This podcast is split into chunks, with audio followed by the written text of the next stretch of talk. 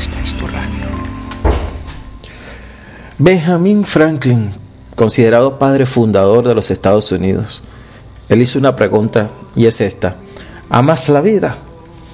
Luego dijo, no desperdicies el tiempo, porque es la sustancia de que está hecha.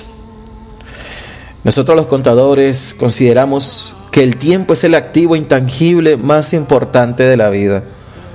Por eso, hoy vamos a hablar de la brevedad de la vida.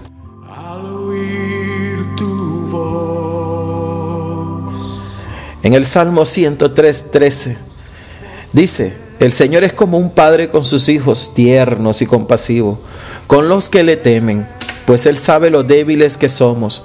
Se acuerda de que somos tan solo polvo. Nuestros días sobre la tierra son como la hierba, igual que las flores silvestres. Florecemos y morimos. El viento sopla y desaparecemos como si nunca hubiéramos estado aquí. Pero el amor del Señor permanece para siempre con los que le temen.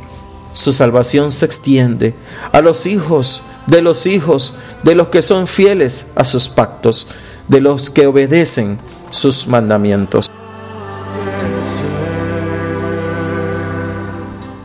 Mira lo que dijo el mismo David.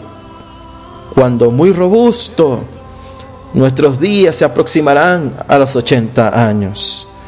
Es por eso que no podemos darnos el lujo de seguir usando mal el tiempo. Como lo decía Mark Twain, el dramaturgo y teólogo Mark Twain, los dos días más importantes de tu vida es el día en que naces y el día en que descubre para qué.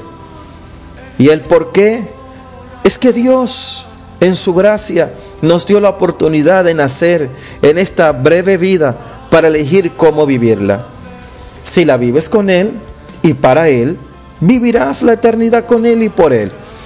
Pero si decides lo contrario, es decir, sin Él y para tus propios placeres, ya tú mismo elegiste pasar la eternidad sin Él. Desde Radio Oración, Pastor Anderson Tiap.